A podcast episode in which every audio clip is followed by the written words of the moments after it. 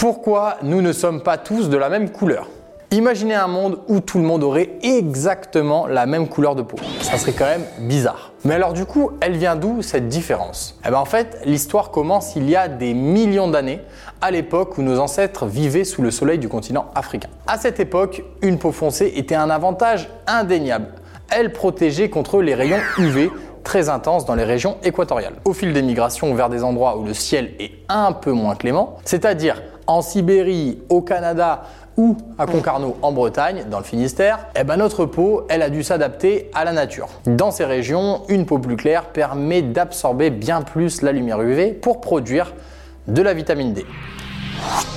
Oh la vitamine les gènes responsables de la production de mélanine, le pigment de la peau, se sont modifiés au fil du temps. Ces variations génétiques accentuées par la sélection naturelle et sexuelle ont créé une mosaïque de couleurs de peau qui va de la couleur ébène à celle de la porcelaine. Tout est une question de jauge. Plus le soleil tape, plus on a besoin de mélanine. Donc, moins il tape, moins on en a besoin.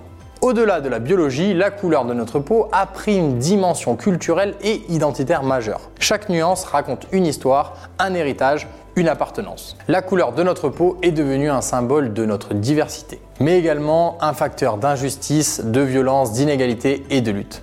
Ouais, malheureusement, on vous apprend rien. En fait, la variété des couleurs de peau est un parfait témoignage de notre capacité à nous adapter, à évoluer et à prospérer dans un monde en perpétuel changement, mais également l'un des marqueurs culturels les plus importants chez notre espèce. Ça, pour une simple mutation génétique, c'est quand même très fort. Et voilà, maintenant, vous savez tout.